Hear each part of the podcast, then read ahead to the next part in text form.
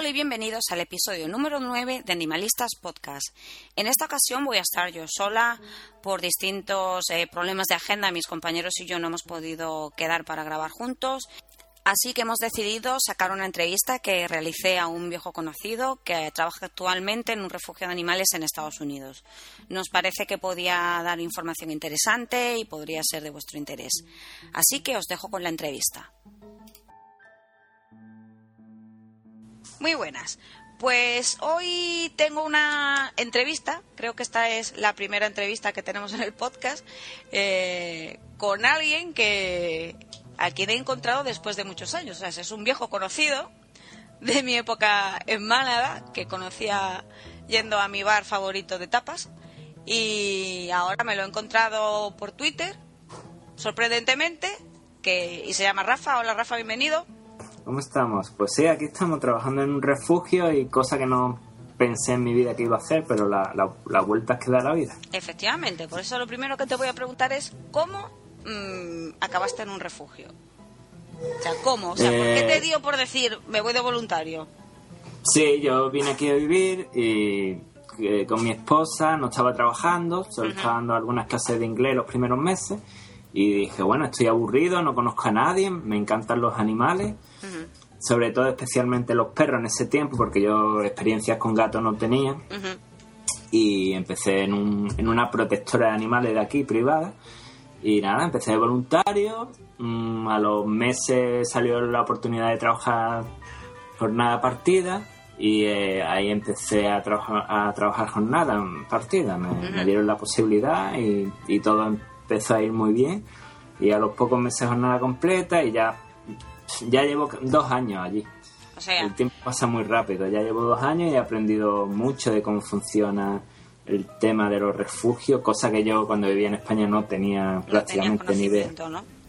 Sí, sabía lo que sabe todo el mundo, ¿no? Que tenemos en las ciudades las protectoras de animales en cada ciudad o los refugios que dependen de, los entes públicos. Y, alguna vez había ido a algún sitio como la perrera municipal de Málaga o la protectora de Málaga, pero poco más, no, no conocía realmente la problemática de, del mundo animal de, de, desde esa perspectiva, ¿no? Sí, desde ese, desde ese punto de vista sí. Porque fíjate, yo tenía perros de raza, concursaba en exposiciones caninas, no por, por tema económico, ni mucho menos, sino simplemente por afición y porque me gustaban los animales. Una cosa que me costaba personalmente dinero. Pero ya lo he visto todo desde otro punto de vista y es algo muy, muy interesante. La experiencia está siendo muy interesante. Hombre, mm, yo creo que cualquiera que visita un, sitio de, esa manera, de ese tipo, eh, mm, puede cambiar creo que le cambia un poco su forma de ver muchas cosas, ¿no? Es, muy distinto, o sea, mm, lo ves todo desde afuera, te cuentan que hay animales que están abandonados, te cuentan que, que, se, las perreras o los refugios están llenos, pero cuando vas allí, ¿cuál es la primera impresión que tiene uno? Bueno, eh, cuando vienes aquí a un refugio, pues como en España, eh, piensa, bueno, pues aquí hay un montón de animales y qué pena, pero realmente no conoces. Yo creo que tienes que, que estar un poco más dentro de, de, una organización para saber realmente. Tienes que estar detrás, ¿no? Por donde entran los animales, por donde salen, cómo es su situación, conocer su historia, porque muchas veces la gente va a los refugios eh, y muchas veces se fijan en los cachorros, adoptan los cachorros primero. y, los perros adultos quedan ahí de lado y dicen, ah, qué pena. Y a nosotros nos preguntan, eh, eh, ¿vosotros sacrificáis animales? Entonces, claro, la gente, como, como no es nuestro caso, que es el, el caso raro, pues piensan, bueno, entonces ellos están aquí bien, ¿no? Entonces, porque ven un sitio muy limpio, los animales muy cómodos muchas veces. Ya, y entonces de si están allí y no los sacrificáis, pues ¿para qué no los vamos sí, a Sí, sí, no, no lo están. Sobre todo pasa con los gatos, ¿no? Que se le ven, están en habitaciones muy bien acondicionadas. Eso te iba a preguntar, a raíz de lo que me has dicho, de que tú eras tenías perros y no habías tenido contacto con gatos. Sí. es verdad, ¿no? Bueno, yo, yo, por ejemplo, siempre tuve gatos y luego me lancé a tener un perro. Y uno cambia un montón la visión de, bueno, conoce a un animal totalmente distinto. Sí, no tiene nada que ver. A que no tiene nada que ver, pero, pero creo que igualmente acabas mm, yo creo que, que, los dos, a mí personalmente los dos me fascinan. No sé si a ti te pasa igual con respecto al gato. Bueno, sí, eh, yo me ha pasado exactamente igual. Al principio, cuando empecé a trabajar allí, era con los gatos, ¿no? Me dijo mi jefa, bueno, yo tengo una posición, pero con perros no, con gatos. Digo, bueno, pues es lo que hay. Ojalá con gato. Y la verdad que empecé a conocerlo y digo, empezaron a gustarme más y más. Y hoy en día trabajo con los perros, mm. con nada completa, pero tengo en mi casa dos gatos y no tengo ningún perro. Pues son diferentes, ¿no? A lo mejor porque porque es más fácil tener un gato, que un perro no le tienes que dedicar tanto tiempo como un perro y no tenía como un sitio, vivía como en un apartamento pequeño y dije, bueno, pues un gatito está bien. Y yo me traje un gato de España, de Málaga, que, lo, que mi mujer lo recogió de la calle. ¿Qué dice? Allí por Segalero. Sí, sí, que yo era, fue mi, primera experiencia. Mi, mi, gata Sofía, esa gata se encontró eh, Virginia, cuando vivíamos cerca del centro, por la zona de Segalero, se encontró un, la gatita allí eh, extraviada, la recogió de la calle, nosotros la, la castramos y desde entonces vive con nosotros y nos la, traímos ¿Y no fue complicado? Porque yo siempre tengo esa duda de si es muy complicado o hay que hacer mucho papeleo para viajar no, fue, fue fácil. Bueno, papeleo, lo único que tienes que tener lo que es la documentación sanitaria al día. Animal, sí. Sí, tienes que ir a un sitio que depende de la Junta de Andalucía que te sellan un papel, no me acuerdo exactamente cómo se llama. Y después tienes que, cuando compras los billetes de avión, tienes que hablar con la compañía y decir que llevas un gato. Ya está. Y si quieres llevarlo contigo, claro, tienes que, como por cada avión pueden un máximo de tres animales, depende de la compañía, pues tienes que ir en un vuelo de que no vayan más, más animales de la cuenta, ya está. Y pagar la tasa por el animal, que tampoco es que sea barato, pero bueno. Pero bueno, pero al menos sabes que te lo puedes llevar. Sí, sí, sí, no. Bueno, mira, ahí me alegras un montón porque yo siempre digo, si tuviera que salir del país, porque aquí no hay quien, quien viva, lo hago, pero solo si me puedo llevar mi perro y mi gato. Sí, puede. Yo no voy sin ellos a ningún sitio. Sí, yo, yo tenía un compañero trabajando que vivió en Centroamérica, creo que fue en Costa Rica, unos años y se trajo de allí cinco perros. Tía. Mm, aquí a, a Estados Unidos, o sea que... Entonces, deja que te pregunte un poquitín, ¿cómo es exactamente el sitio donde tú trabajas? Me he dicho que es un refugio privado.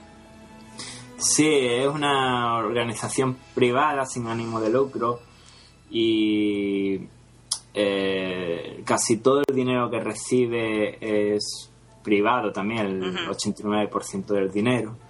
Y nosotros pues tenemos eh, un centro de adopción, eh, que tenemos gatos y perros, a veces también tenemos conejos. Lo, tenemos para gatos una capacidad de ¿cuánto puede ser? Unos 140, 150 gatos. Entonces tiene que ser bien grande. Sí, pero actualmente tenemos pocos gatos porque ha habido mucha adopción en este año y tenemos como unos 50 gatos ahora. Jolín, qué alegría que digas eso. Sí, la eh, verdad. tenemos pocos gatos porque los han adoptado, como qué guay. Y perros tenemos una capacidad, perros tenemos menos, una capacidad para unos 40, vamos mucho, que ahora más o menos está lleno. Y en fin, también a en el refugio, o sea, al lado tenemos una clínica especializada para la castración, para la esterilización de animales. Que la clínica trabaja con nuestros animales y con los animales del público, o sea, que es un ingreso importante para el refugio. Yo también he trabajado en la clínica durante unos tres meses, o sea, sé cómo funciona, estuve de, asistente de, los veterinarios. Tenemos dos veterinarios que son matrimonios, son súper agradables y tienen entre los dos 60 años de experiencia, 30 cada uno, mm. y han hecho a lo largo de su vida miles, miles de, operaciones. Están, están muy especializados. Ahí podemos hacer, hay días que se pueden hacer 40 operaciones. Joder. Entre perro y gato. pero... Pero bueno, eso es Eh. un sitio bastante grande. Sí, es grande. Ahí, ahí estamos trabajando unas 27 personas aproxima- Lo de aproximadamente. la clínica veterinaria es una idea siempre muy buena, que hay algún sitio que lo tiene, el refugio. No sé si te suena el refugio, Sí, que es más conocido así a nivel nacional, tiene también clínica y bueno, es una buena cosa porque evidentemente eso aporta dinero a la, a, a la organización, al refugio. sí, claro. El, el objetivo del- de esta organización es... El principal objetivo es descender la superpoblación de animales que hay, ¿no? Entonces, el, el camino para hacerlo es, La son la educación y la castración. La castración es el más importante. Porque de un gato se pueden reproducir miles de gatos y de un perro igual, ¿no? si, sin la selección natural, pues hay de un gato pueden que haya siete años después pueden haber 67.000 gatos o una cosa así. ¿Qué dice? Sí, claro, si todos los gatos sobrevivieran, si no sí, ya, bueno. Pero sí, se Pero- reproducen bastante. Eh, sí, los perros pasa algo parecido. Entonces, bueno, yo aquí he aprendido sobre eh, temas de esterilización, porque he trabajado en la clínica, sobre gatos, sobre perros, y otra cosa interesante he aprendido últimamente sobre una problemática que hay aquí, no sé si en España, supongo que también la habrá en ciertas zonas, que es sobre los, los perros salvajes. Nosotros tenemos una colonia muy cerca de donde nosotros trabajamos. Pueden haber una colonia de unos 30, 40 perros posiblemente. Y hemos, hemos estado trabajando con ellos, intentando eh, reintroducirlos, eh, dándole asistencia sanitaria, castrándola para que no se reproducieran más. Pero lo que pasa es que, claro, como en todos lados hay temas políticos, problemas con vecinos, problemas mm, con el ayuntamiento y hemos tenido que dejar de hacerlo. Pero es una cosa que también aquí hay ese problema. Temas de perros salvajes que se crían en la calle y se reproducen. Y hay animales que, que se pueden recoger con cierta edad y se pueden socializar, pero otros animales no. La mayoría sí se pueden arreglar, pero Sí. otros animales mm, tienes que, que a lo mejor sacrificarlo porque pueden ser un problema de salud pública y- o un problema de... Es un peligro público. A veces hay, ha habido muchas denuncias por, por mordida por este tipo de perros. Mm. Y entonces, bueno, eso, ese es otro tema bastante interesante. Ya te digo. ¿Y cómo está el tema de, de, bueno, de los derechos de animales y la defensa y bueno, la, la un poco la concienciación de la gente allí en general cómo es? ¿La, la ves buena? ¿Ves que la gente eh, si tiene si prioriza la adopción antes que comprar un animal? Porque aquí ya sabes que la compra está al orden del día. Sí, aquí el problema existe el mismo. Hombre, si hablamos de datos y tú comparas el tema de adopciones, de esterilización, las cosas positivas que- con las que se intentan trabajar, en- desde los años 70 hasta ahora el porcentaje ha mejorado muchísimo. Ah, Pero todavía la gente eh, consigue animales por, por dos caminos antes que por el refugio, ¿no? Que es por la compra y por los familiares. Yo creo que el tema de familiares y amigos es uno de los más importantes. El, eh, gente que tiene un perros en su casa, eh, crían por tener una camada o dos y los regalan. O gente que hace lo mismo pero para sacarse un dinero extra. Sí. Entonces la gente por ahí eh, cría mucho sin, sin estar controlado y lo que no se conciencia es de que esa camada que tienen, a lo mejor la mitad van a terminar en un refugio Sí. o el 30%. Y, y el problema en ese sentido es parecido. Lo, lo que sí puede ser que sí que es verdad que la gente está más concienciada. Hay, mm, hay muchas adopciones aquí. Aquí nosotros vamos a intentar este año conseguir unas 1.500 adopciones, creo. Ese es el objetivo. Sí, y después los refugios aquí tienen como... Hay un refugio muy muy grande aquí que depende del, del ayuntamiento de Charleston, que tiene dinero de, de SPCA, que es una organización a nivel nacional, so que lucha contra el maltrato animal. Entonces, el dinero que tiene esta organización es mixto entre público y privado. Nosotros somos una organización privada y trabajamos con ellos, tenemos un convenio con ellos y con otro refugio aquí en esta zona, en esta ciudad de Charleston. Entonces se ha conseguido descender mucho con este programa, se ha conseguido descender mucho el, el, el, la, el, sacrificio de animales, es lo que. Sí, Y, elevar mucho la, adopción. La adopción. El número de adopciones, sí, un porcentaje bastante. Yo tengo aquí datos como, por ejemplo, en el 2007 hubo 2.800 2.800 mm, animales fueron castrados.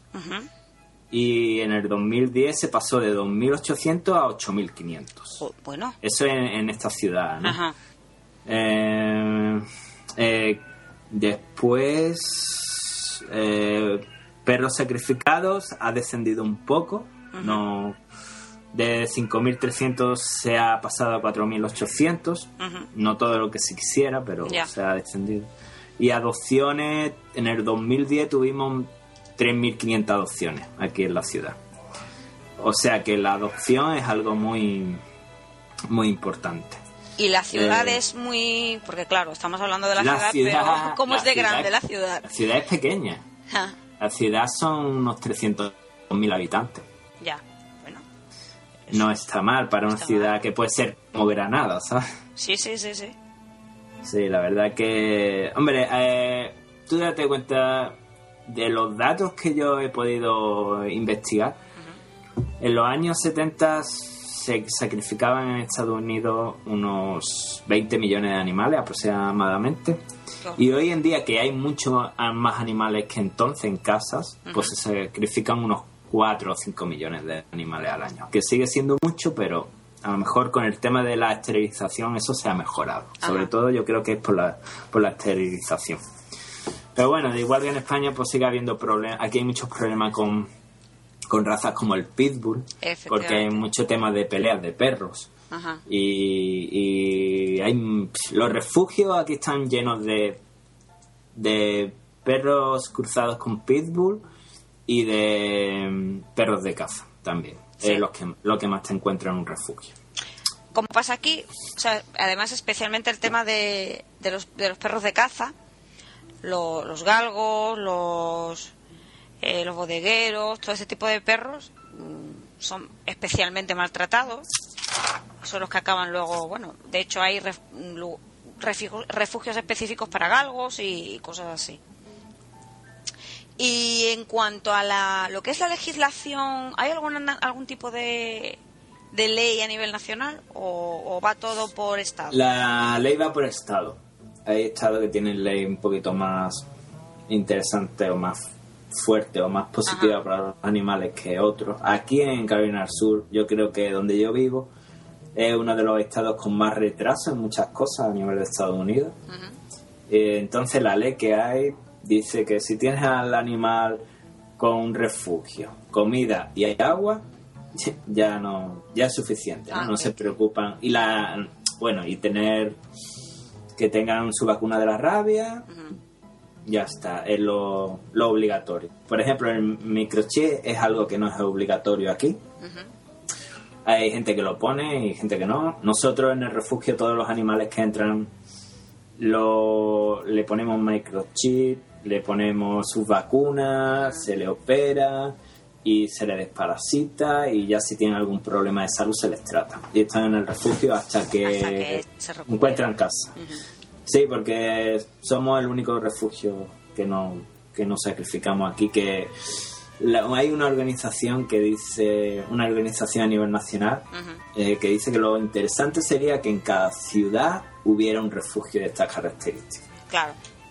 Aparte, porque nosotros, claro, nosotros hay mucha gente que abandona animales y los deja los deja en otros refugios que sacrifican, pero nosotros trabajamos con esos refugios y cogemos animales de esos refugios. O sea que cada semana a mí me entran a lo mejor del otro refugio grande, eh, no sé, siete perros.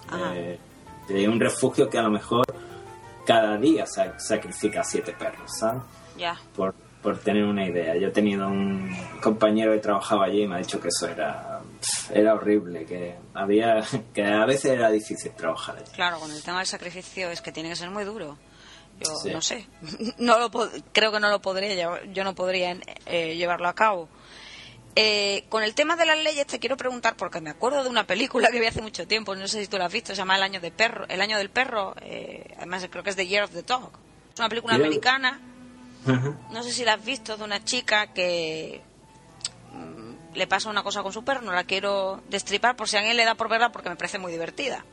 No, yo no la he visto, creo, ¿no? Bueno, a ella le pasa algo con su perro y a raíz de ahí ella se mm, como que Em, tiene un novio un poco que parece como muy hippie y está metido en el tema de, de la defensa de animales y tal, se pega un poco a él y empieza a meterse en todo esto, ¿no? Ella acaba desquiciada, o sea, es un poco como que llevar todo muy al extremo, ¿no? Pero recuerdo una cosa que supongo que sería por el estado en el que ella vivía, en el que había una ley que decía que no podía tener más de eh, un número de perros en su casa. No sé ah, si eso... Sí, eso pasa aquí también. yo de la, del tema legal aquí no, no, estoy muy, muy, muy informado, pero de cosas que he ido cogiendo en el tiempo que llevo aquí viviendo, sé que cada, en cada casa puedes tener un máximo de tres, tres Creo que era tres, lo que yo recuerdo de esa película. Sí, puedes tener tres perros, como mucho. Eh, creo que si vives ya en zonas más rurales, puede tener puedes tener alguno más, pero la legislación ha cambiado, cambiado hace poco también. Y creo que no puedes, incluso en granja, ahora no puedes tener perros sueltos andando por ahí. Eh, y después, bueno, después lo que requieren de los animales es lo básico, ¿no? Rabia, eh, su, como he dicho antes, su... O sea, no, el chip, por ejemplo, me decías que no era básico, porque aquí que yo sepa muchos sitios porque creo que va, me parece que va por comunidades. Es obligatorio. Sí, en Andalucía es obligatorio, no sé. Y, aquí, y en Asturias también, o sea, yo creo que es en prácticamente todas las comunidades es obligatorio, no sé si habrá alguna en la que no. ¿Y crees que la gente está muy concienciada del hecho del tema de la castración con el animal o no? Sí, Porque aquí cuesta mucho, aquí hay mucha gente que es como, claro, es que si lo castras el perro deja de ser es curioso porque la gente aquí sí está. Hombre, yo es que también, no sé, dónde trabajo, la gente que va allí todos los días, a lo mejor mi perspectiva no es demasiado objetiva, porque la gente que va por allí, pues todo el mundo lo ve normal, ¿sabes? Claro.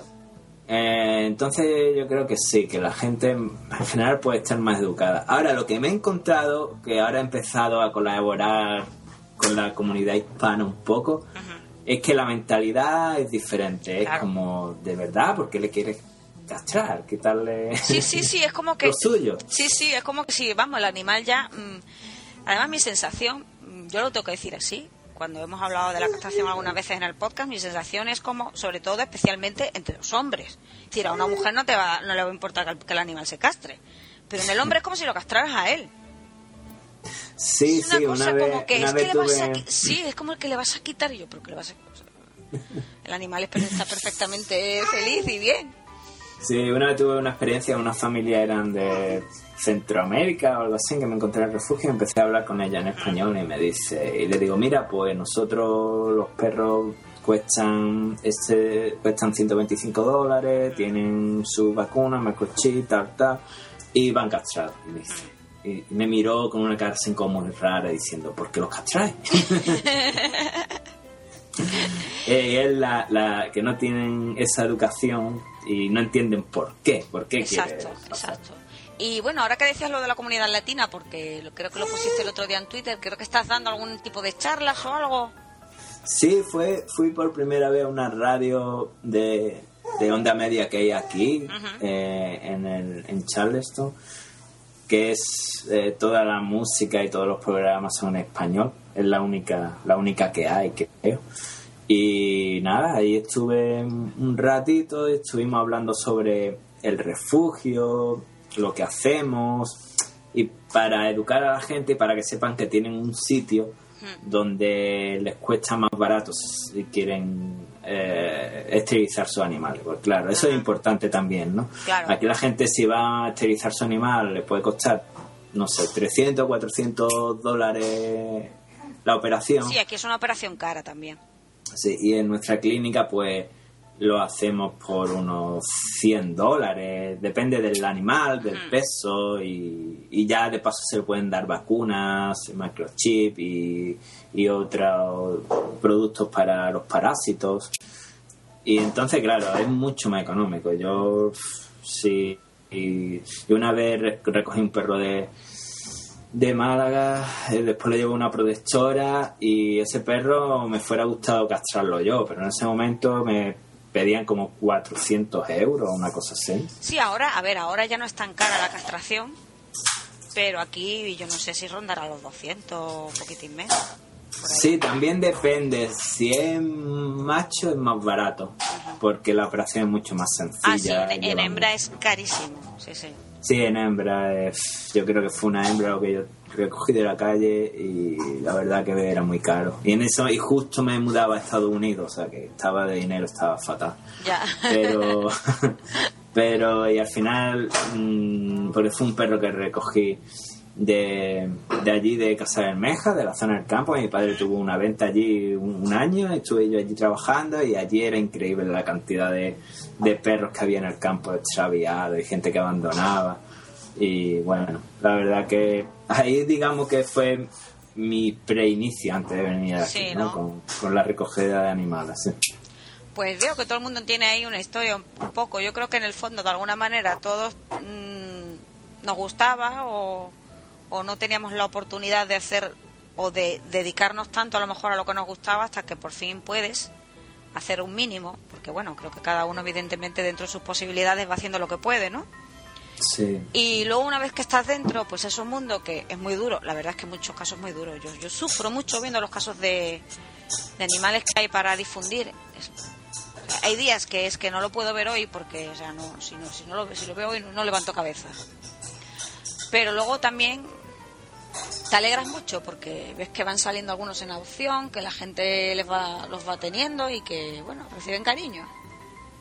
Sí, eh, siempre, siempre se pueden mejorar las cosas en todos lados y eso es, el, eso es el- la, la sensación que yo me llevo algunas veces que por mu- mucho trabajo que cueste y muchas frustraciones que hay a veces, a veces consigue una adopción difícil y eso lo compensa todo. Claro, claro. Eh, hemos tenido casos de perros que se han tirado dos o tres meses con nosotros, que veíamos difícil la adopción y cuando lo consigue y la historia va bien, dice, bueno, eh, todo el trabajo al final tiene su recompensa. Claro.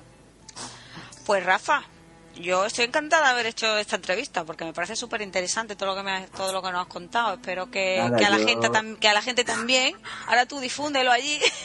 Sí, claro, yo encantado de, de colaborar contigo, que, que te llevaba ya tiempo siguiéndote en Twitter y, Y- escuchando tus podcasts y la verdad que me, ha- Oye. me ha gustado mucho la experiencia. si no hay muchos problemas de, de coordinación horaria, si, si quieres colaborar en alguno más, por, por mí encantada y seguro que por el resto de, de la gente también. O sea que, Ah, sí, sí hay posibilidad o sea de que, que lo yo creo que si, si, si, si hay eso, opción de coordinar horarios y demás, que es lo más complicado de hacer el podcast, Sí. Pues- sí, mira, vosotros quedáis. Y si yo me puedo sumar, yo Pues seguro. oye, estaríamos encantados. Y oye, ¿cuánto llevabas tú viviendo allí? ¿En Estados Llevo. Unidos? Viviendo aquí llevo dos años y Dos medio años. ahora. Mm. Pues yo te felicito porque no has perdido el acento malagueño. Estoy encantada de escucharte, tío, porque te Sí, felicito porque yo ya lo he perdido tanto que cuando escucho a alguien hablar de verdad el malagueño digo, oh, qué alegría. O sea, te- felicidades, tío. Ya, el otro día él estaba en la radio y la, la presentadora es.